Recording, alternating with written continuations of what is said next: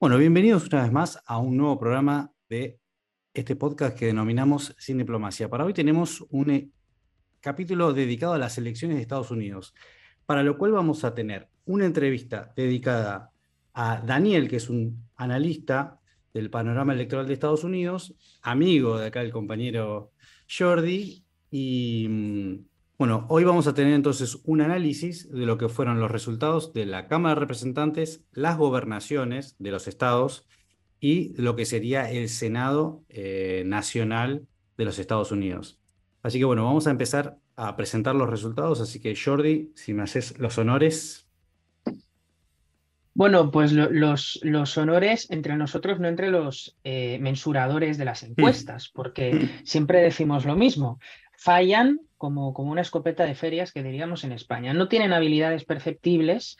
Se esperaba, y entre los republicanos y entre los propios demócratas, esperaban que hubiera una ola republicana y lo que ha habido es un goteo, eh, una tortura china, un goteo eh, republicano en el que han ganado la Cámara de Representantes. La Cámara de Representantes eh, no la ganaron en el año 2018, donde perdieron por, por varios asientos, pero hay todavía resultados provisionales en la medida en que no se han contado todos los asientos, una vergüenza tercermundista que pase a dos semanas de distancia de las elecciones propiamente dichas, pero los republicanos ya han conseguido el número de asientos para los que matemáticamente certifican que tienen la Cámara de Representantes. Hoy a día sábado son 219 los asientos, la mayoría se consigue a partir de ese 50% eh, más uno de los 218, ahora mismo son 219 contra los 212 que obtienen los demócratas por parte del Senado los demócratas han ganado un asiento más, son 50 contra 49. Esa situación la hemos mencionado en la entrevista con Daniel, así que voy a remitir a esa conversación. Falta una segunda vuelta en Georgia que tiene ese sistema electoral de acuerdo al cual el candidato que no supera el 50% de los votos no gana, a pesar de tener una ligera ventaja, como el candidato eh, demócrata tiene esa ventaja, y entre los gobernadores, los em, eh, republicanos han ganado 25 contra 24.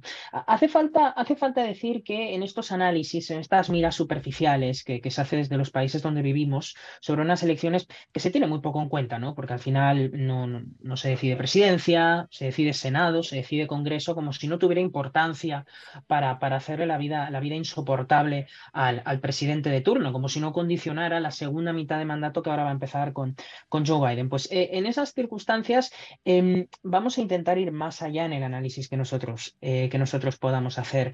Em, una de las lecciones que se pueden sacar es que los republicanos en el voto popular, que suelen perder delante de los demócratas, que incluso en elecciones presidenciales en el año 2016, cuando Trump consigue la presidencia de los Estados Unidos, pierde contra Hillary Clinton, entre la Cámara de representantes, hay 4,9, hay 5 millones de votos más a favor de los republicanos por delante de los demócratas. Después de emitir la entrevista, vamos a intentar dar cifras de eh, cuáles son esos deciles, esas marcas poblacionales en los que los republicanos, eh, digamos los conservadores de los Estados Unidos, han rendido mejor eh, pero una lección que podemos sacar es que a pesar de que los demócratas hayan, como sabes, destruido la economía de los Estados Unidos, hayan llenado las calles de la, de la parte occidental, ah, digámoslo de alguna manera, de los estados donde gobiernan los demócratas, de personas sin hogar y delincuencia, y a pesar de que vendan pornografía y desviaciones sexuales sobre la base de teorías de género anticientíficas,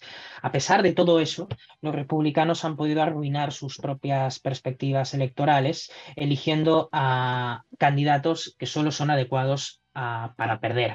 Y ese ha sido uno de los grandes problemas que se ha intentado achacar desde la prensa internacional y que nosotros en la entrevista también hemos intentado em, mencionar. Los republicanos han escogido muy malos candidatos, eh, muchos de los cuales han sido apoyados por Donald Trump, que ya vamos a ver que no ha hecho una mala performance del todo y que eso le ha servido para impulsarse a una nueva candidatura presidencial para el 2024, teniendo evidentemente que superar unas primarias dentro del Partido Republicano, y ahí es donde, donde se va a ver lo, bonito, ah, pero hemos visto cosas como muy destacadas, ¿no? Ah, por ejemplo, eh, Joe Biden pasó eh, toda la campaña vendiendo la, condonación de las, de las deudas, ¿no? Por menos como si fuera, si fuera Jesucristo a los, a los estudiantes universitarios, y eh, los jóvenes se han inclinado por los demócratas. Cuestiones como la legalización de la marihuana en algunos estados, cuestiones mm. como el, aborto, en fin, los jóvenes se inclinan por los demócratas porque han tenido la, experiencia traumática de no ser abortados y quieren asegurarse de que nada como ellos vuelva a suceder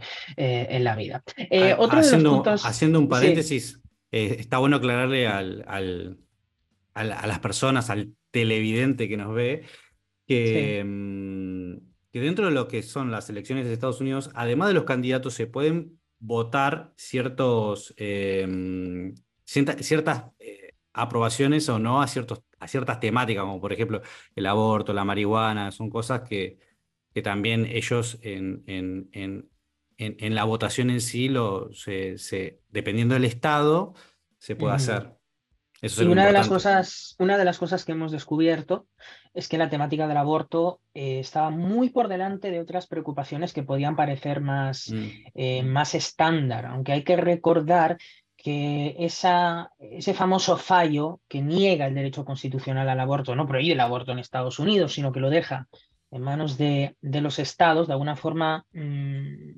hiperfederaliza, descentraliza esa, esa decisión, es una decisión tomada por la Corte Suprema de los Estados Unidos de acuerdo a criterios jurídicos. Las personas que, por ejemplo, sean pro-choice han imputado esa carga de culpa a los diputados republicanos, mm. eh, a los gobernadores, eh, perdón, a los gobernadores republicanos en algunos casos, a los candidatos al Congreso o al Senado, pero es una decisión que queda en parte de la, de la Corte eh, Suprema. Como los demócratas han ganado el Senado, tienen la potestad de nominar nuevos jueces, pero tiene que morir alguno de los que están ahora mismo en la, en la, corte, en la corte Suprema. Mm, el Partido Demócrata es bastante mafioso, pero no sé si va a llegar a ese extremo cuando los recién nominados son bastante, son bastante jóvenes. ¿ah? En, en, Argentina eso se resolvería muy fácil. Bueno, eso, e, eso, eso, es, levantar, eso es levantar un teléfono, ¿no? Es levantar un teléfono. Uno de los grandes ganadores y protagonistas, eso sí, por parte del Partido Republicano, que ahora intentan algunos rivalizar con Donald Trump es, Ron DeSantis. Eh, abrió el Estado durante la pandemia, se aseguró de que los niños pudieran ir a la escuela sin el cubrebocas, mantuvo la economía abierta, manejó huracanes, eh, obtuvo una victoria abrumadora. Ah, para que nos hagamos una idea, su margen de victoria aumentó de 30.000 votos em, que representa una diferencia del 0,4% a un millón y medio de votos de diferencia respecto al candidato eh, demócrata, más de 20 puntos, y eso también pasó con eh, cuatro escaños en la Cámara de Representantes, que obtuvo, por ejemplo, otro senador bastante conocido que es eh, Marco Rubio, que derrotó a Val Demings en el Senado por más de 16 puntos y por tanto dentro de la Florida obtuvieron una grandísima victoria. Otro de los protagonistas es, Trump y algunos intentan acusarlo de ser el gran derrotado. Eso es relativo, es relativo. En, la noche electoral, él hizo ese, conteo presumiendo de que eh, entre los candidatos que él respaldó, 174 ganaron, 9 perdieron. Y el poder de Trump en el partido es tan grande que dos de los tres senadores que presentaron impeachment contra él, es decir, una especie de vacancia después del episodio malogrado del 6 de enero, dimitieron sin presentar sus candidaturas dentro del Senado. Por tanto, dentro de su propio partido ha podido, eh, ha podido mm, generar una indiferencia respecto a los que se le han opuesto dentro de las primarias y él ha sido bastante responsable para que muchos de esos candidatos ganaran en las primarias. Eh, hay que decir que Joe Biden no sale muy bien parado. Ahora mismo tiene una desaprobación del 57% y aquellos que evidentemente están ah, exaltando a Ron DeSantis como el futuro candidato presidencial para, la, para el Partido Republicano, las presidencias del 2024, hay algunas encuestas que ya lo empiezan a colocar por delante de Donald Trump. Por ejemplo, en Iowa tendría eh, más siete puntos por delante de Donald Trump. En New Hampshire tendría 15 puntos más, en Georgia tendría 20 puntos más, en la Florida tendría 26 puntos más, en Texas tendría 14 puntos más. Son las encuestas que recientemente se presentaron para medir el nivel de aprobación de ambos candidatos dentro del seno del Partido eh, Republicano. Y, con todo esto, eh, sí es verdad que vale mucho el testimonio, de, el testimonio de Daniel, porque con él analizamos de una manera todavía más profunda lo que ha dado de sí las elecciones. Bueno, ahora lo que vamos a hacer es, vamos a dar paso a la entrevista de Jordi con eh, Daniel, que ahora que la van a ver, va a dar que hablar. Bueno, pues esta es la parte del podcast donde he querido invitar a un gran amigo, Dani, que además de estar muy contento después de, los resultados, es un grandísimo amigo que conoce mucho sobre la situación electoral de Estados Unidos y, nos va a dar su perspectiva. Dani, buen día, ¿cómo estás? Hola, ¿cómo estás? Sí, este, efectivamente estoy bastante, estoy bastante emocionado, estoy bastante feliz porque yo, yo me esperaba, yo me esperaba unos resultados peores a los que hemos obtenido en esas elecciones.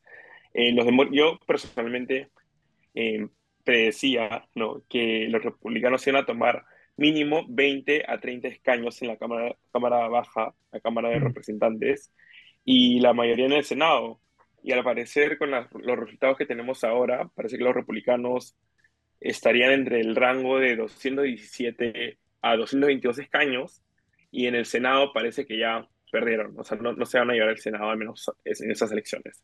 Es verdad, vamos a dar esa, esa perspectiva. Nosotros estamos grabando en sábado, probablemente cuando esto se emita sepamos no solamente quién tiene la Casa y el Senado, sino cuál es el primer precandidato para la presidencia republicana que parece que, que, que Donald Trump puede anunciar en Mar-a-Lago eh, el martes de esta próxima semana. Pero en estos momentos, es verdad, los republicanos lideran en la Cámara eh, son 218 los que se necesitan para una mayoría o para que, para convertir a los demócratas en una minoría y ahora mismo tienen 211 asientos a esperar para llegar a los 218. Quiero que nos expliques un momento qué es lo que ha pasado en Georgia, porque no se va a resolver hoy, sino que se va a resolver a partir de principios de diciembre de este próximo, de este próximo mes, porque habrá una segunda vuelta y en Nevada, donde parece que se puede dar vuelta y que el que actualmente lidera, que es republicano, finalmente puede dar lugar a, a Cortés Masto, que es eh, demócrata, ¿no? Sí, bueno, en Georgia, Georgia tiene un sistema electoral en el que si ningún candidato pasa el 50% de los votos, se iría a una segunda vuelta. En este caso, con los últimos resultados que hemos obtenido, el senador demócrata Ra- Raphael Warnock ha obtenido un 49,4% y el candidato republicano, que es eh, Herschel Walker, que fue Mm, apoyado por Trump, eh, está obteniendo un 48,5%, si no me equivoco, por ahí. No, entonces, como hemos visto, ninguno de los dos candidatos ha pasado la valla del 50%, ya no hay muchos votos que contar, creo que ya han culminado al menos para esta ronda, y sí, efectivamente se va a una segunda vuelta. Y hay esa Eh, proyección, sí. ajá, y esa proyección. Lo que ha cambiado ahora es que los republicanos en Georgia, luego de perder ambas carreras del Senado en, en su estado, cambiaron las leyes para que eh, la segunda vuelta no sea eh, en enero del siguiente año, sino que sea cuatro semanas luego de las elecciones generales. O Y sea, por eso mismo es que sí. principios, ajá, principios de diciembre, y por eso mismo es que ahora va a ocurrir eso. Sin embargo, creo que los republicanos en este caso estarían en la cuerda floja, ¿no? Y estarían en una posición difícil, ya que Trump va a anunciar el 15 de noviembre. Y claramente, y claramente este, Georgia es un estado que tiene una reputación de ser bastante antitrumpista. Ah, aclaremos igualmente que un empate en el Senado eh, favorece al Partido Demócrata en este momento, por cuanto significa que en caso de una votación reñida, el que tiene el voto dirimente es la vicepresidente, es la vicepresidente de la nación, que es Kamala Harris. Por tanto, eh, los demócratas necesitan, para ser una mayoría que deje a los republicanos en minoría, necesita ganar las dos feroces batallas eh, ahora mismo que son. Nevada, ¿verdad? Y Georgia, pero con solo ganar una, va a dejar a los republicanos sin la posibilidad de poder tomar la delantera en las decisiones que se puedan dar en el Senado, ¿no? Expliquemos más generalmente, más allá de, de estos de estos asientos, porque recordemos que el gran fracaso mm, parte no solamente de que los republicanos puedan perder cualquiera de las dos cámaras, sino porque había las expectativas lógicas en unas midterm, y ahora vas a poder explicar por qué, de que los republicanos arrasarían a los demócratas. ¿eh? No que habría un goteo republicano, sino que habría una ola republicana. Ahora, eso suele ser tendencia porque expliquemos, las midterms son las elecciones legislativas donde se renueva toda la Casa de Representantes y se renueva un tercio del Senado eh, a la mitad en el Ecuador del mandato del presidente. Entonces siempre suele considerarse un referendo para valorar el trabajo del presidente.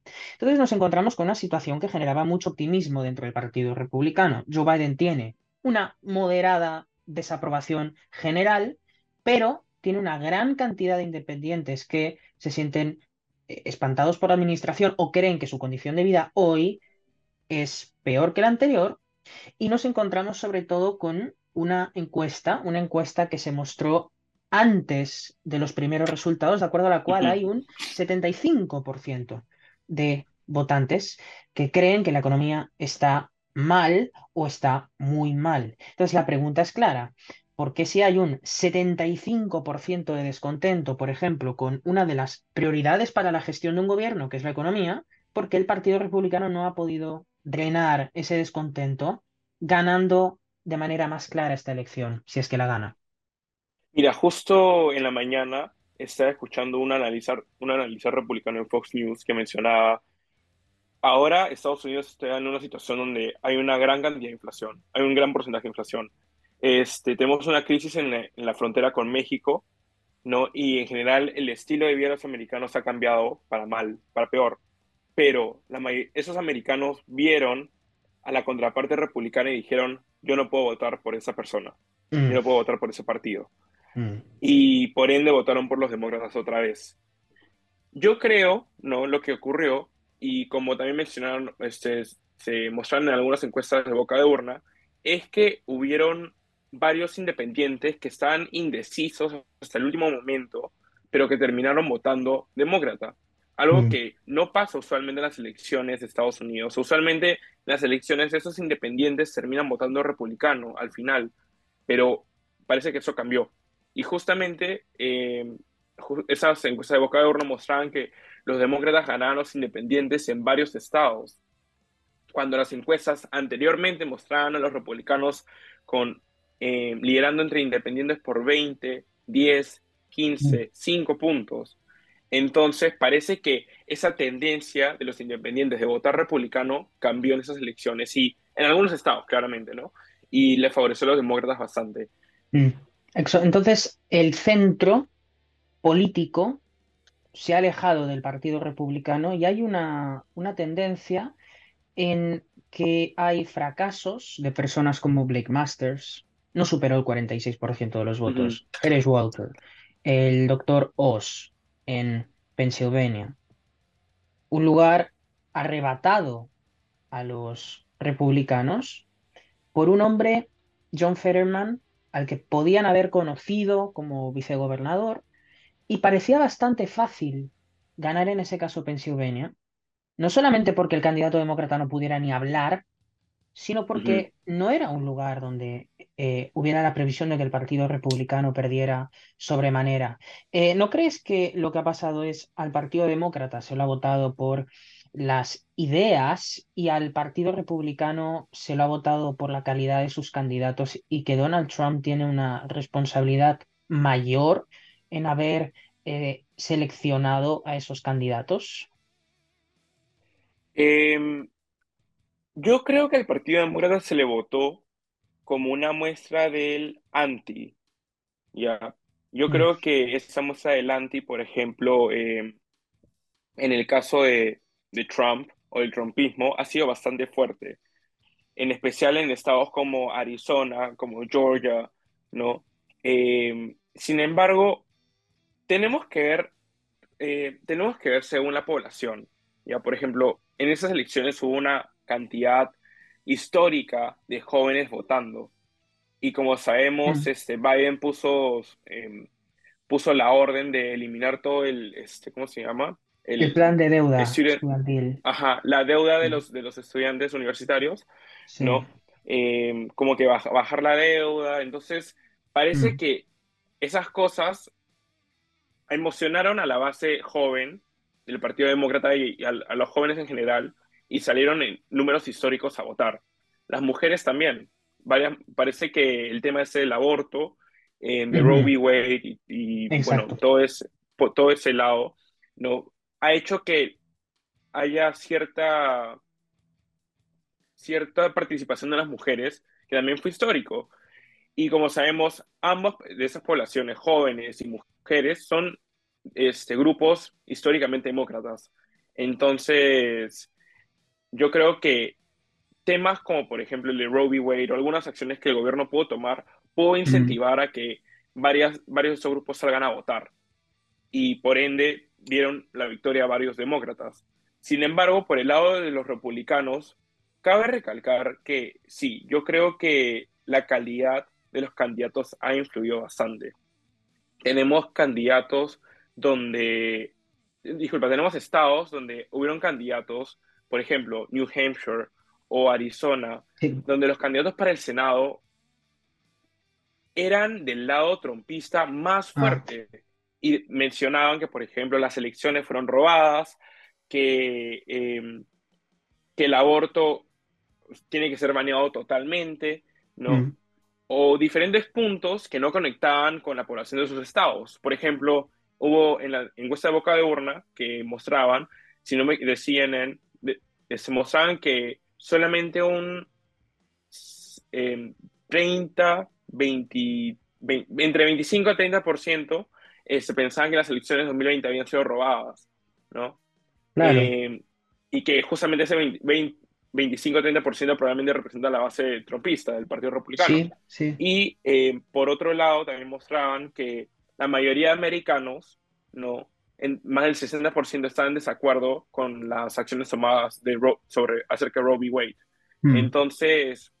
El, 20, el 25% de, de, votantes de las, de las midterm election consideraron que el aborto era el tema más importante y una de las cosas que marcaban algunas de las encuestas era que estaba a partir del quinto y en abajo y que había otras más importantes como podía ser la inflación, la pérdida de poder adquisitivo, los hidrocarburos. Evidentemente, el Partido Republicano tiene a veces eh, posiciones muy fuertes y muy consolidadas sobre decir, diferenciándose especialmente de los demócratas en algunas políticas que a veces afectan, afectan bastante poco. ¿no? Por ejemplo, hay una diferencia entre republicanos y demócratas en cuanto a la acción exterior delante de Ucrania, porque algunos quieren hacer pasar leyes que pasen cantidades casi billonarias hacia Ucrania para reconstruir a Ucrania o para armar a Ucrania. Los republicanos no han podido hacer pedagogía de, su posición respecto a ello porque Ucrania está muy lejos. Lo que está más cerca todavía es todos aquellos estados donde, evidentemente, como dices, el aborto es un tema importante y hemos convertido por el tema del aborto, no en Biden como el que tiene que pagar cuentas ante los votantes, sino que poco menos lo han hecho la Corte Suprema por aquellos nominados por Trump que cambiaron que cambiaron las mayorías para que el fallo Dobbs en contra del derecho constitucional del aborto saliera adelante. Entonces, eh, parece ser que el Partido Republicano no ha sabido jugar con las preferencias de los, de los ciudadanos de Estados Unidos. Mira, em, justamente tienes, razón. Eh, las encuestas mostraban que la economía o la inflación era el tema número uno hmm. por 20%, por 15% de, sobre el aborto, ¿no? Pero esto cambió en la ronda final, ¿no? Cuando pudimos ver los resultados de boca de urna de, todas las, de toda la prensa nacional ¿no? de Estados Unidos, que mostraban que el aborto era el tema número uno, número uno, ¿no?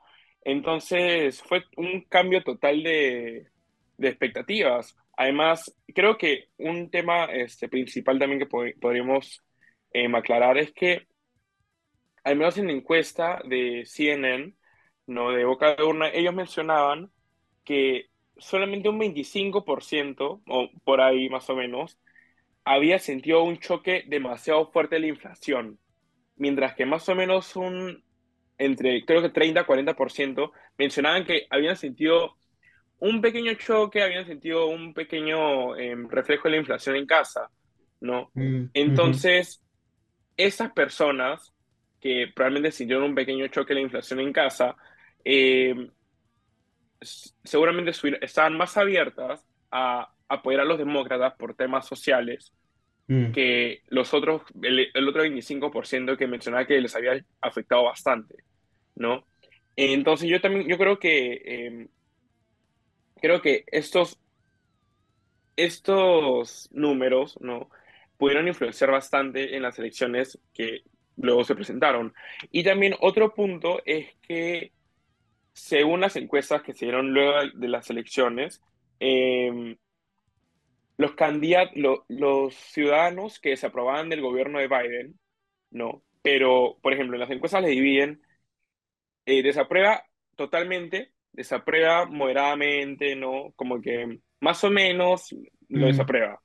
No, demostraban que aquellos que los desaprobaban del gobierno de Biden moderadamente o más o menos, votaron demócratas sobre los republicanos por siete puntos. ¿No? Mm. Entonces, tú ves ahí que habían varios, varios electores que votaron demócrata aunque desaprobaban de Biden. Por eso es que yo digo, ¿no? Yo no creo que esas elecciones hayan sido una victoria para Biden, pero ha sido una derrota para el lado más, bueno, el lado que se afilia más al, presidente Trump, ¿no? Ya. Del Partido mm. Republicano. Mm. Biden estaba, estaba triunfalista en, la, en una comparecencia, tan triunfalista que aceptó preguntas de la prensa. Fíjate, qué triunfalista estuvo que aceptó preguntas de la prensa. Es que. Y, en una de ellas le preguntaron, Dani, le preguntaron eh, dado esas encuestas a pie de urna que marcan hay un 73% de personas que creen que eh, la gestión presidencial va por mal camino, ¿qué cambiaría? Biden contestó nothing. Eh, ese es un corte que evidentemente no, no termina por, por, por, dar continuidad a esa declaración, pero sería que de pronto entre, entre la boca de urna, la elección, los demócratas están haciendo pedagogía de su buena gestión, pero hay que aclarar esto no es un voto favorable a cómo Joe Biden o el Partido Demócrata está gestionando las cosas.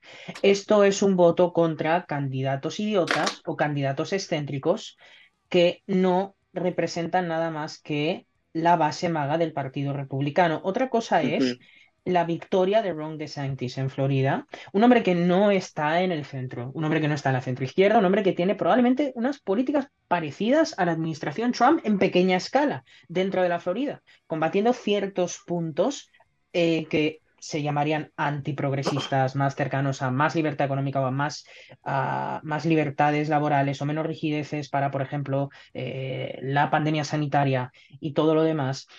Eh, pero claro, Ron DeSantis es muy popular en la Florida, pero evidentemente esa popularidad en la Florida no tiene por qué extenderse en el resto de la militancia republicana en el resto de los estados. Y el próximo martes Donald Trump va a anunciar su precandidatura presidencial. No va a ser el único, no va a ser el único, no va a ser como 2020, todos cierran filas para su reelección. Habrá evidentemente más personas que participen. Una de ellas puede ser Mike Pence, podría ser Mike Pence, un hombre que se desentendió de Trump a partir de finales de diciembre cuando se certificaron los resultados. Y otro de ellos puede ser Ron DeSantis. Da la sensación de que Ron DeSantis se ha ganado su propio derecho a ser candidato presidencial, pero que Donald Trump espera de Ron DeSantis sumisión a Donald Trump y que hace ataques preventivos sin que Ron DeSantis haya llegado a, a pronunciar sobre ir a la elección. Ir a la elección significaría ser gobernador por dos años y acaba de ser escogido inmediatamente ahora, después de ganarle a Charlie Cruz. Por tanto, em, ¿por qué si está tan claro, repetimos los nombres, ¿no? Blake Masters, eh, Walker, Ouse, eh, en New Hampshire, etcétera, ¿por qué parece ser que Donald Trump va a seguir siendo lo suficientemente popular dentro del Partido Republicano como para poderse presentar y poder volver a ser candidato para 2024? Porque él representa la base del Partido Republicano, la nueva base del Partido Republicano. Y, por ejemplo, la nueva base del Partido Republicano se podría mencionar que son muchas, muchos exvotantes de Obama, de zonas rurales, de zonas trabajadoras, de zonas de eh, clase trabajadora, que se, que se pasaron al Partido Republicano y hay votantes que antes eran sólidos republicanos de los suburbios, de las zonas más educadas de Estados Unidos, que se están pasando al Partido Demócrata. Entonces ahí también podemos ver un cambio de electorado de ambos partidos, ¿no? Que por ende eh, se le da cierta eh, alfombra roja para que Trump pueda llegar. Además, bueno, Trump, este, Trump tiene una personalidad bastante única ¿no? Y el señor, como sabemos, tiene, bueno, ya conocimientos, ¿no? De negocios, de, bueno, de, que fue el, por, ser, por haber sido empresario, que él sabe cómo negociar. Mm. Y claramente, o hasta algunas veces cómo amenazar, ¿no? Algunos, algunos, a unas figuras del partido. Y Mm. por ejemplo, hemos visto, eso lo pudimos ver en, en, en enero 6, bueno, cuando pasó lo de enero 6, Sí. que los republicanos al inicio, todos, todos estaban de acuerdo de que Trump era el peor, que Trump había hecho esto mal, que, que este, hasta algunos decían, ¿no? Que tenía que ser impeached. Pero cuando llegó el momento, cambiaron totalmente de opinión y dijeron, no, no, no, no, o sea, no, eso acá es incons- inconstitucional, eso acá no se puede hacer, eso acá no, o sea, y ahí tú veías ese miedo que existe dentro del Partido Republicano, porque ahorita el Partido Republicano, sí, está dividido. El Partido Republicano tiene el lado de la base trumpista, ¿no? Que sí, puede ser populi es populista, conservadora, todo. Luego tienes el otro lado que es la base conservadora, más conservadora del partido, pero que no es trumpista, ¿no? Que es la de eh, Ron DeSantis, la de Chip Roy, la de eh, Mike Pence, porque Mike Pence también es bastante conservador, Mm. pero no es trumpista. Y la gente los confunde muchas veces con ser moderados, porque, bueno, tiene ese punto de vista de que el Partido Republicano es el partido trumpista. Entonces, si no eres trumpista, eres un moderado, ¿no? Y luego ya tenemos el lado de, de las personas que son más moderadas, ¿no? Como, mm, no sé, este, distintos congresistas eh, y senadores. Y un tema interesante también es que ahorita en el Partido Republicano hay esta división, división bastante fuerte, ¿no? Que eh, genera esa cuestión de que si Trump ganará la nominación o no. Sin embargo. Trump ya está, ya está, desde ahora, está empezando a recolectar apoyo de diferentes republicanos, aún con los resultados que, obtu- que obtuvieron el martes. Mm. Él ya obtuvo el apoyo de la republicana Elise Stefanik, que es este, que es parte del liderazgo republicano en la Cámara de Representantes, ¿no? Mm. Él ya parece que, bueno, al menos indirectamente está obteniendo el apoyo de diferentes senadores. Ella ha obtenido el apoyo desde antes de las elecciones de varios senadores y republicanos en general. Entonces, eh, yo creo que Trump, si es que se lanza, va a ganar la nominación por el hecho que él representa el sentir del Partido Republicano.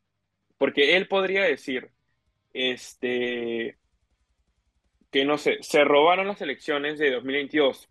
El 50%, del par- el 50% del Partido Republicano va a decir lo mismo, ¿no? Y esto va bastante también por el lado del fanatismo y de... Sí, yo creo que va bastante por el lado del fanatismo que hay con, con Trump en el Partido Republicano. Yo no creo que DeSantis aceptaría ser vicepresidente de Trump con las expectativas que se tiene de una candidatura de él, ¿ya? Mm. Porque en sí, ser vicepresidente, lo- mira, por ejemplo, él es el gobernador más popular dentro de los republicanos, pero Mm. imagínate que él se lance para vicepresidente su, y pierda las elecciones, su imagen se dete- deterioraría por bastante, Sí. ¿no? Entonces, yo no creo que DeSantis vaya a ser el candidato para vicepresidente de Trump, ¿no? Aparte que son del mismo estado, porque eso afectaría la imagen de DeSantis también, para tal vez una, eh, un- unas elecciones futuras donde él se quiera lanzar para presidente.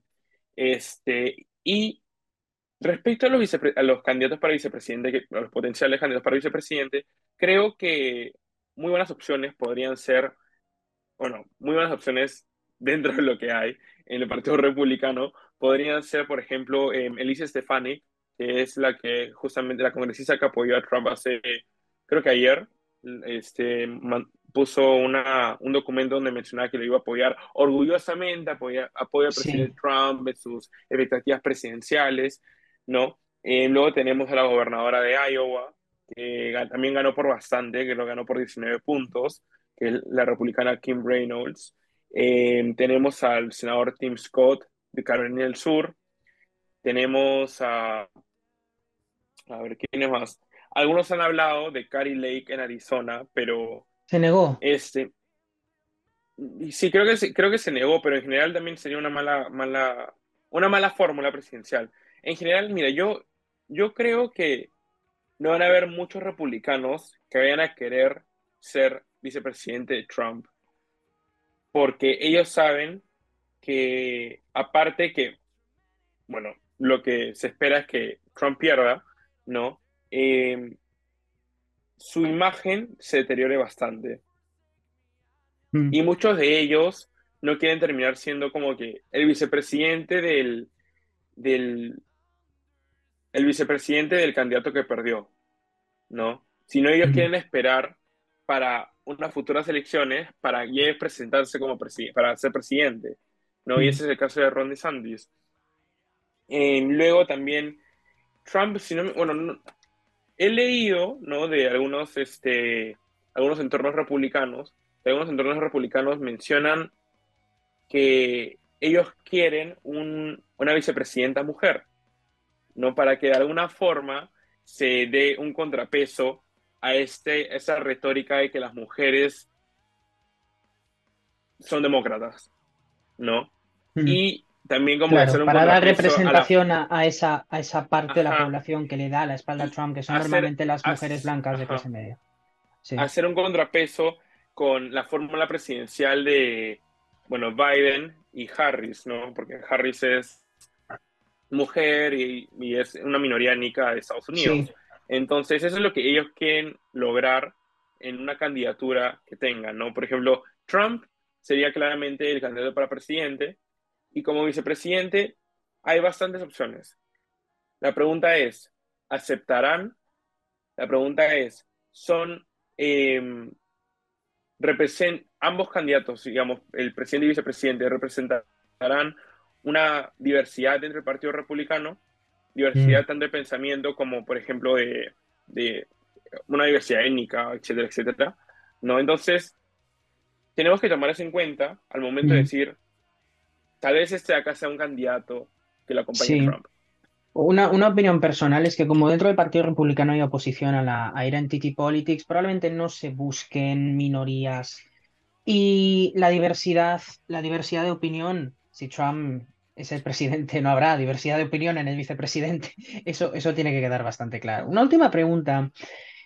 Em, no hay fraude, eh, pero hay eh, un problema de percepción y de confianza eh, en las instituciones mm. electorales desde hace años en Estados Unidos por parte de un grupo, siempre el que pierde, si ganas la desconfianza deja de existir. Em, vale, las tabulaciones finales en Nevada, en Maricopa, que es el condado más importante que recoge el 50% de los votos de Arizona, eh, se retrasan tanto como para la próxima semana a ver si puedes despejar dudas de que eso pueda deberse a que hay una gran conspiración para que los demócratas le den vuelta a Arizona o para que, en este caso, perdón, se la den en, Nevada. ¿Por qué en Estados Unidos hay una demora tan grande para contar los votos? Ahora, cabe recalcar también que, por ejemplo, este, en Arizona, Maricopa no es el único condado, ¿no? Claramente. Hay condados como Pima, donde queda Tucson, eh, luego tenemos condados como Yuma, eh, Mojave, eh, Coconino, ¿no? que son condados este, que igual, de la misma forma que Maricopa, cuentan sus votos de esa manera. ¿no? Primero los votos por correo, luego los votos temprano y luego los votos del día de las elecciones. O hay, puede, puede ser que haya un mix en esos conteos, ¿no? Pero sí, esto usualmente se demoran así. Pero como podemos, como podemos ver en esas elecciones, los condados más pequeños son los que claramente han contado más rápido. Creo que ahorita hay unos cinco condados que han terminado con el conteo, ¿no? Eh, se podrán haber con unos 100, 200 este, votos más por ahí, pero en general ya han terminado con el conteo, ¿no? Y los condados más grandes son los que quedan. Entonces, por ese lado, justamente van los, también las conspiraciones, que muchas veces dicen que en esos condados grandes se roban las elecciones, se roban votos, ¿no? Pero sin embargo, este, esos condados tienen, aparte que, aparte que tienen este, cabezas que ven o manejan las elecciones, que son republicanas, ¿no? Mm. ellos permiten que hayan observadores de ambos partidos. En Nevada lo que ocurre es que eh, el Estado le da la oportunidad a los electores que hayan tenido algún error, por ejemplo, en sus votos por correo, digamos, eh, no han puesto, no han puesto, no han cerrado el, el envelope, no han mm. colocado unos datos, ¿no? E, el Estado les da la oportunidad de que cambien esas cosas y lo devuelvan para que sus votos sean contados, ¿no? Entonces, em, entonces, por ese lado, eh, se genera una demora, ¿no? Por, por esos votos que todavía están ahí en, por verse, ¿no? Y luego eh, también ocurre más o menos lo mismo que en Arizona, ¿no? Em, se votan los votos por correo, los votos tempranos y los votos de, las elecciones. Sin embargo, lo que ocurrió ahorita en Nevada sí fue que em, el mismo, en la misma noche electoral se contaron más o menos el 70% de los votos, ¿no? Y todavía quedaron algunos votos por correo que no se habían contado, ¿no? En los eh, votos provisionales, votos em, tardíos que llegaron tarde, ¿no? Este, o votos que aún estaban como que están por verse, que se le vuelven a los electores para que cambien algunas cosas y luego, em, y luego se cuentan, ¿no? Entonces, por eso es que en Nevada se ha demorado más que en otros estados. Pero igual, Nevada, históricamente, igual que Arizona, se demora en contar sus votos. En 2016 pasó esto. En 2018 también. En, en 2018 fue uno de los últimos estados en reportar sus votos. De un solo condado, ¿no? De algún condado. Fue el, último estado. Y justamente eso pasó también esta vez. Que tú veías el mapa electoral y tú veías que todos los estados tenían al menos un condado coloreado de rojo o azul. Nevada no tenía ninguno. ¿no? Mm. Y así se demoran, más o menos. Mm. Em, este resultado puede ser un, un, espejismo para el Partido Demócrata o una falsa sensación de que no tiene que cambiar nada para las presidenciales del 2024, para que todo siga igual, sobre todo si los republicanos siguen con los mismos nominados. Se, entiende que si los republicanos siguen con los mismos nominados, el Partido Demócrata no tiene que hacer cambios en su gestión, no tiene que hacer autocrítica sobre sus dos primeros años de gobierno. La, la pregunta que le hago a un, Blue Dog como tú, a un moderado del, del Partido Demócrata es... Em, hay cosas que cambiar para estos próximos dos años, más allá de poner el foco en el éxito electoral del Partido Demócrata, que probablemente si se mantiene el radicalismo conspirativo en el Partido Republicano, las teorías alternativas, yo siempre he dicho, hay izquierdas y derechas, pero las izquierdas y las derechas se diferencian en, de un mismo hecho, tienen distintas interpretaciones. Pero los conspirativos no tienen distintas interpretaciones sobre un mismo hecho, cambian los hechos y unas elecciones que eran limpias se roban, entre otras teorías. A lo largo de la pandemia hemos encontrado muchas. En, eh, dentro de las filas demócratas, algunos radicales que no querían reconocer la victoria de Trump por aparentes injerencias rusas. Eso pasa siempre. Pero el problema es que lo que en el Partido Demócrata en 2016 fue la marginalidad, en el Partido Republicano esas teorías están en el centro del partido porque están en quien preside el partido. Ese es el problema. Pero del lado demócrata eh, hay cosas que cambiar para que ese 70 y largo por ciento de personas que creen que la presidencia de Biden no va por buen camino, vaya por buen camino.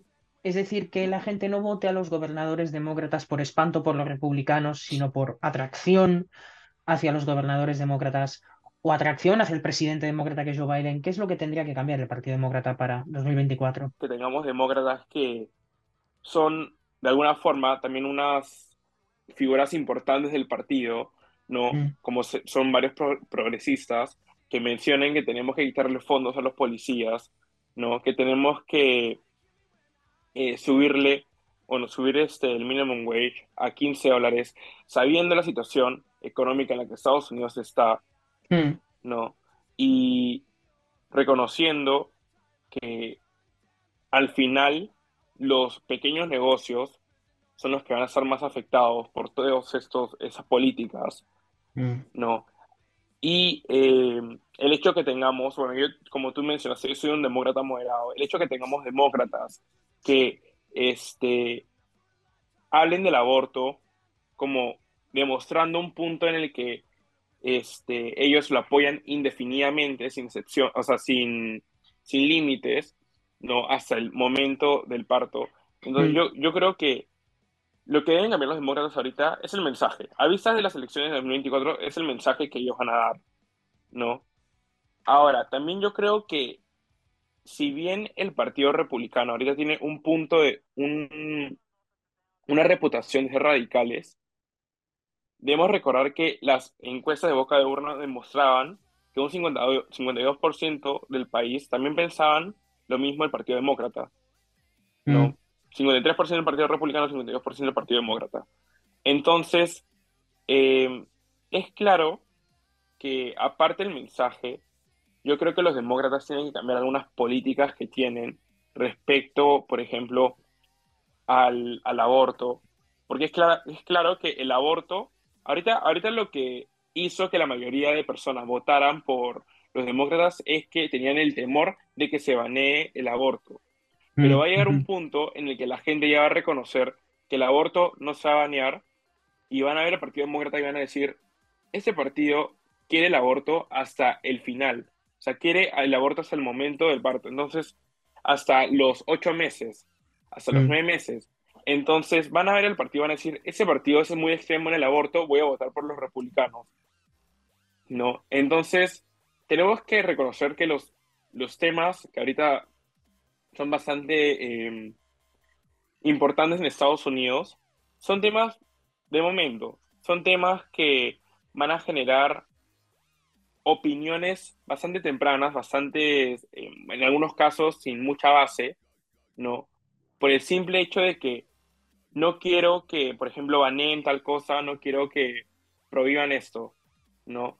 Pero ya cuando, cuando la gente se dé cuenta que eso no va a ocurrir, van a ir más a fondo y van a ver y van a decir, pucha, dentro del, margen, ¿no? Dentro de este, del, dentro de todo esto de que ya, o sea, se han dado cuenta que no se va a banear, ¿no? y que ya es un tema que definitivamente está establecido ahí, van a decir, entre ambas opciones, ¿cuál es la menos extrema? Un partido que quiere el aborto hasta el último momento, un partido que em, no quiere aborto, pero no lo va a banear, y que, mm. em, y que apoya secciones. Mm. Eh, estaremos pendientes de lo que pueda pasar en el, en el recuento definitivo para la próxima semana, pero no apunta nada bien para el Partido Republicano y apunta que Joe Biden sale muy reforzado porque Donald Trump es ese, ese candidato que pierde elecciones en las que ni se presenta. ha perdido en 2022 y no se presentó y quiere ganar en 2024. Ah, en fin, en fin. Bueno, eh, gracias, gracias Dani por estar en el programa. Em, bueno, lo único que me queda ahora es agradecer la participación de Daniel y obviamente invitarlo, a tener las puertas abiertas para cada vez que quiera participar, pueda participar. Bueno, mm.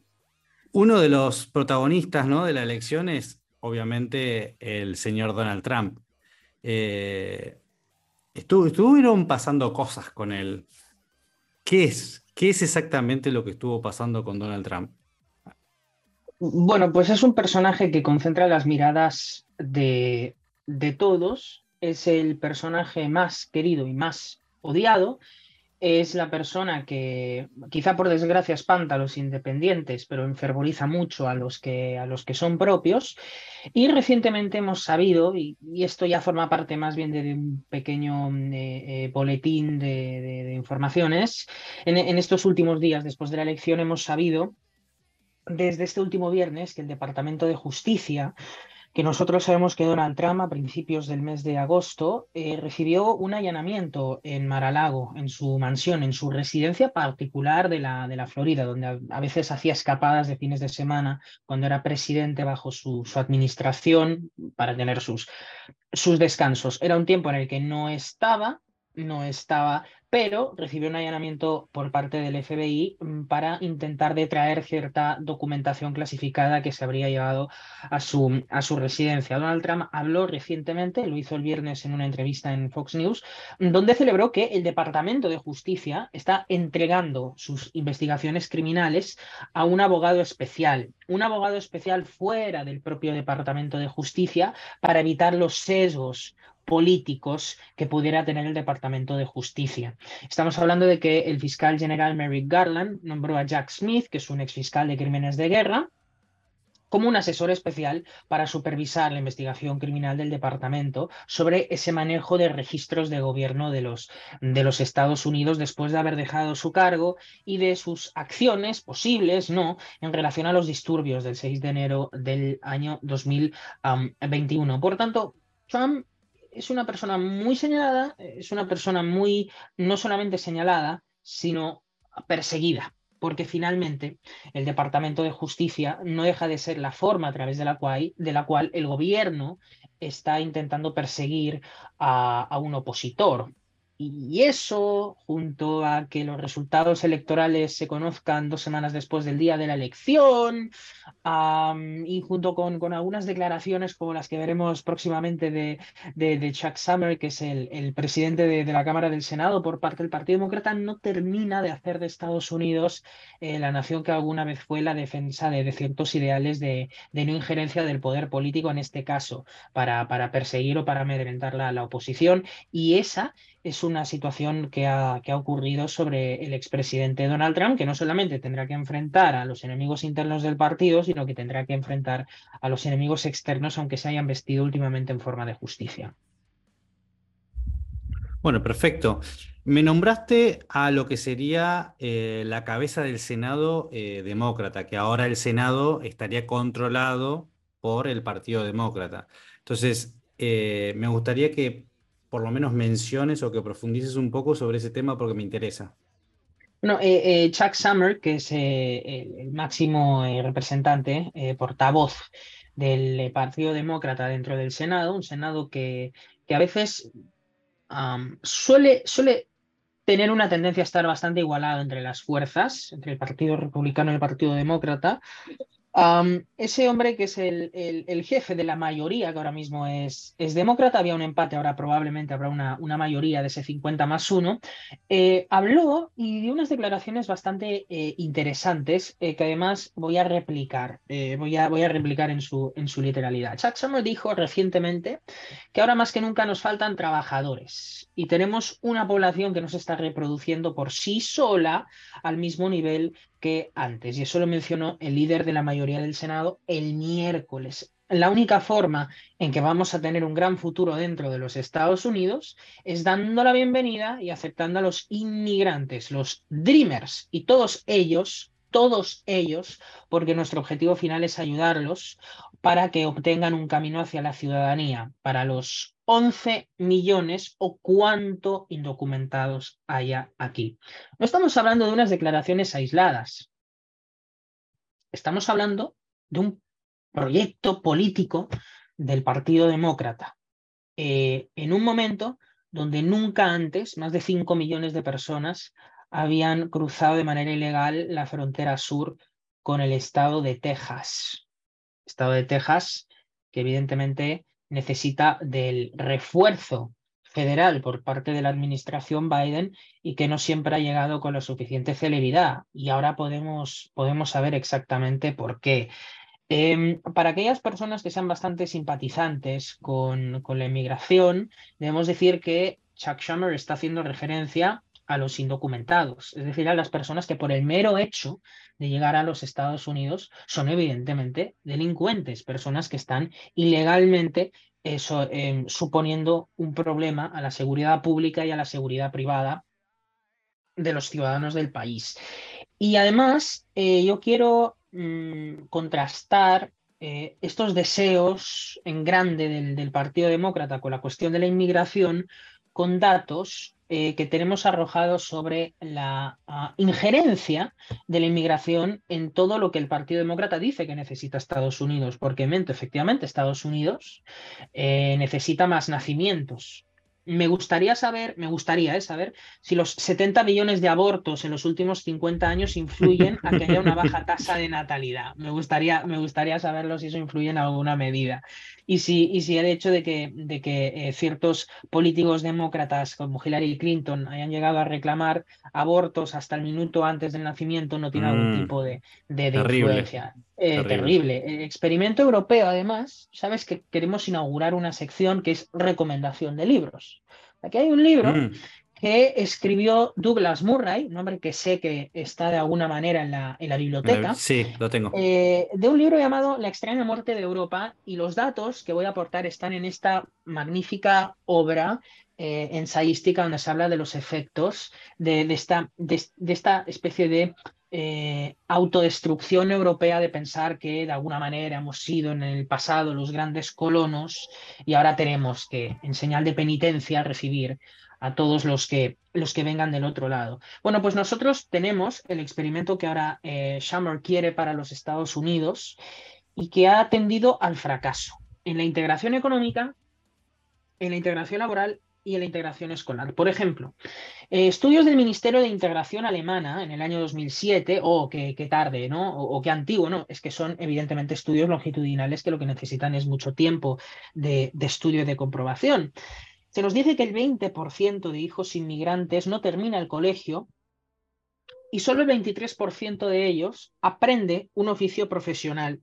Es el 23% de inmigrantes respecto al 60% de nativos que eh, consigue un empeño en un oficio profesional. El 40% de los inmigrantes no tienen estudios superiores ni tienen cualificación eh, profesional. La primera fuerza migratoria de Alemania, que es en este caso las personas procedentes de Turquía, asciende esa falta de un solo estudio superior o cualificación profesional al 72%. El 72% de la primera fuerza migratoria en este caso de, Alemania, eh, no tiene eh, ningún tipo de formación profesional para trabajar. Lo digo evidentemente para este idealista demócrata que piensa que así se pueden solucionar muchos problemas dentro de los Estados Unidos. En el año 2009, Suecia eh, reporta que solo el 1,6% de los empleos de alta cualificación eran ocupados por extranjeros. El 1,6% de los empleos de alta cualificación eran ocupados por extranjeros. Y si nos vamos al caso de los Estados Unidos, porque finalmente es el caso que, nos compete, tenemos que la inmigración en el país realiza un aporte neto de 50 mil millones de dólares. Esa es una cifra inferior al 0,5% del PBI, de la riqueza nacional generada o el valor monetario de la riqueza generada a lo largo de un año. El 0,5%. La economía tiene en Estados Unidos un peso de 18 billones de dólares. Los inmigrantes aportan 50 mil millones de dólares, 0,5% del PBI. Y en promedio reciben una asistencia estatal de Estados Unidos del total del 45,8%. Evidentemente no hay un 45% de inmigrantes dentro de los Estados Unidos, pero se ven sobre representados en la dependencia hacia el Estado del 45,8%, lo que no debería de desilusionar al Partido Demócrata porque tiene un perfil eh, socialdemócrata dentro de muchas de, eh, de, sus políticas, de muchas de sus políticas, y es por ello que a través de esas políticas encontramos mucha obra pública encontramos no solamente falta de focalización en el gasto público, sino mucho, mucho, mucho gasto público y para cualquier cosa, y en consecuencia, evidentemente, eh, la inflación más alta de los últimos 40 años. Y he dicho que el 45,8% de esos inmigrantes reciben asistencia estatal de los Estados Unidos frente al 27,4% de los nativos. Es el 45% de los que reciben asistencia estatal que son extranjeros y del total de los que reciben son el 27,4%. Y adivina, esos 11 millones que están indocumentados suelen ser latinos, porque suelen evidentemente formar parte de esa crisis que existe dentro de la frontera sur de los, eh, Estados Unidos. Eh, pues el, eh, el 61 de los inmigrantes que reciben esa ayuda estatal, es decir, que no son contribuyentes netos dentro del país para el empleo, sino que lo que suelen hacer es depender del empleo de los demás para recibir eh, los subsidios públicos son el 61%, el 62, el 61,9%. O sea, el 62% de los inmigrantes que reciben ayudas del estado de bienestar de los Estados Unidos son los latinos. Es decir, es esa extracción que suele ser la mayoritaria en la crisis sur que está teniendo la seguridad pública de los, de los Estados Unidos. Y evidentemente sé que estamos a favor de la libre circulación de ah, mercancías, capital y personas. ¿eh? Las personas que aportan capital humano. Lo que pasa es que, y aquí he intentado buscar una cita de un hombre muy querido por, por, por nuestra audiencia, que es Murray Rothbard. Murray Rothbard tenía muy claro lo cito, nadie puede exigir el derecho a ingresar a un lugar sin consentimiento del dueño y por lo tanto no existiría la posibilidad de una inmigración abierta. Lo escribe en su ensayo Human Rights and Property Rights. Em, es decir, que mm, los demócratas uh, están intentando llenar el país de personas indocumentadas y legalizándolas, aportándoles ciudadanía, deberíamos preguntarnos si eso pasa porque los demócratas han tenido un gran fracaso con el voto latino. Porque esta es una cosa que hay que señalar. Los republicanos no han ganado el voto latino, pero los demócratas en las últimas elecciones legislativas, estamos hablando del año 2018, obtuvieron eh, obtuvieron una diferencia respecto a los republicanos de 29 puntos con los votantes latinos. 29. Vos habías hablado, vos habías hablado, dijiste dos cosas. Una, dijiste proyecto político de los demócratas y después dijiste, obviamente lo dijiste de una manera eh, eh, eh, no, no, no, queriendo decirlo, le dijiste como idealista al, al ¿cómo se llamaba? El, senador. Sí, el, el, senador Chuck Schumer, sí. Bueno, en realidad, a ver, es una cuestión de que eh, es una cuestión de control, ¿no? O sea, si vos te pones a pensar, lo que ellos necesitan es pulverizar la, la, idiosincrasia, la, la, cultura propia de Estados Unidos para, para que sean un eslabón más dentro de, de lo que es el, el, Estado, ¿no? Entonces a ellos les sirve eso, no, no les sirve que haya una persona que tenga una identidad propia. Le sirve intentar diluir eso y de la mejor manera es con la inmigración. Pero ni siquiera una inmigración que vos digas, em, eh, una inmigración casi, casi como forzada, ¿no? Mm, ese es un proyecto de ingeniería social. Evidentemente es un proyecto de ingeniería social, porque claro, un demócrata tiene, tiene límites en la solución a los problemas del país, porque no se da cuenta de que algunas de las ideas que defiende son las causas de algunos de los problemas para los que aportan otras soluciones distintas, lo, hemos dicho. Mm. El, el, rubro poblacional que más vota a los, a los demócratas, y esta es una situación que hemos encontrado en estas últimas elecciones, son las mujeres solteras. Ojo, yo estoy de acuerdo con vos en lo que decís, pero le cambiaría el enfoque. Ellos sí saben y lo hacen adrede porque Seguro. va con sus fines en realidad, ¿no?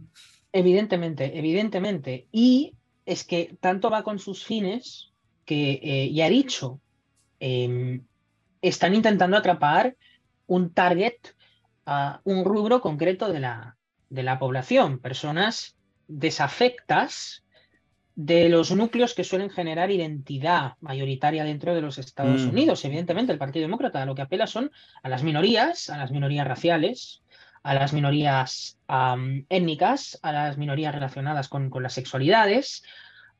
y, es por eso, quiero repetir, porque es muy relevante, el rubro que más ha apoyado a los demócratas y que más le ha prestado su voto son las mujeres solteras. Las mujeres mm. solteras han votado abrumadoramente eh, para el Partido Demócrata. Ah, todo suma, todo suma. Eh, decía, decía, por ejemplo, Clinton, Bill Clinton, que había que cambiar eh, el estado del bienestar, el welfare, por el, el well work, es decir, del, buen, del bienestar al bien trabajar. Porque claro, hay muchas maneras de insertar a las personas a, una sociedad, a través de un estado presente o a través de un ciudadano presente a través de una persona que es capaz de responsabilizarse de su propia vida. Pero al final, cuando se producen unas elecciones, debes tener algún tipo de necesidad para votar por un partido. Y las necesidades que ha generado el Partido Demócrata son necesidades que tienen que ver con una sociedad que está eh, cada vez más atomizada. Muchas veces acusan al liberalismo, en el sentido hispano, de atomizar sociedad o de individualizarla. En realidad, lo que individualiza la sociedad es perder el rol comunitario de la sociedad y añadirle el rol político que no tiene la sociedad, sino que tienen los legisladores, como ese papanatas demócrata que quiere legalizar a los criminales del país, a todos. Dijiste, dijiste algo crucial para mí, por lo menos, es el hecho de, esto de, atomizar, ¿no? Porque una de las, eh, una de las cosas que, que, se, que se vio a través de los años con, con la legislación positiva eh, sobre todo impulsada en un principio por los demócratas y después obviamente apoyada por los republicanos, es por ejemplo eh, lo que pasó con la gente mm, afrodescendiente, cómo destruyeron la familia y a través de ahí cuando tenés una, cuando tenés solamente individuos o tenés solamente personas solas, lo único que tienen es el Estado. Exactamente. El target fue destruir la figura de padre afroamericano. Entonces es como que hay un montón de familias rotas y como ya la, comunidad o, por lo menos esa parte de la sociedad, ¿no? si la, dividís demográficamente a través de las razas, los afrodescendientes están totalmente destruidos. Ahora, bueno, hay que pasar a los latinos, hay que pasar a los demás. Exactamente, latinos y afrodescendientes que insistimos, nunca antes habían votado tanto a los republicanos como, como en, estas, en estas mismas elecciones. Bueno, creo que con esto eh, podemos tener un panorama de lo que fue la elección. Yo creo que eh, sumado nuestras palabras iniciales, nuestro cierre y la entrevista que se hizo con Daniel, se puede tener también eh, distintos puntos de vista de, de, lo que fue la elección y para, para que ustedes, ¿no? los espectadores, puedan también tener eh, su propia versión de, de, cómo se fue dando, quién fueron los ganadores, quién fueron los perdedores, si realmente hay una agenda política detrás de, de por ejemplo, lo que vimos, lo, lo que hablamos recién del, del senador demócrata, y bueno, ustedes tendrán eh, por favor en los comentarios dejen, dejen sus, sus, conclusiones y los que les gustaría de paso ver en un próximo episodio de este podcast que llamamos Sin Diplomacia. Así que será hasta la próxima.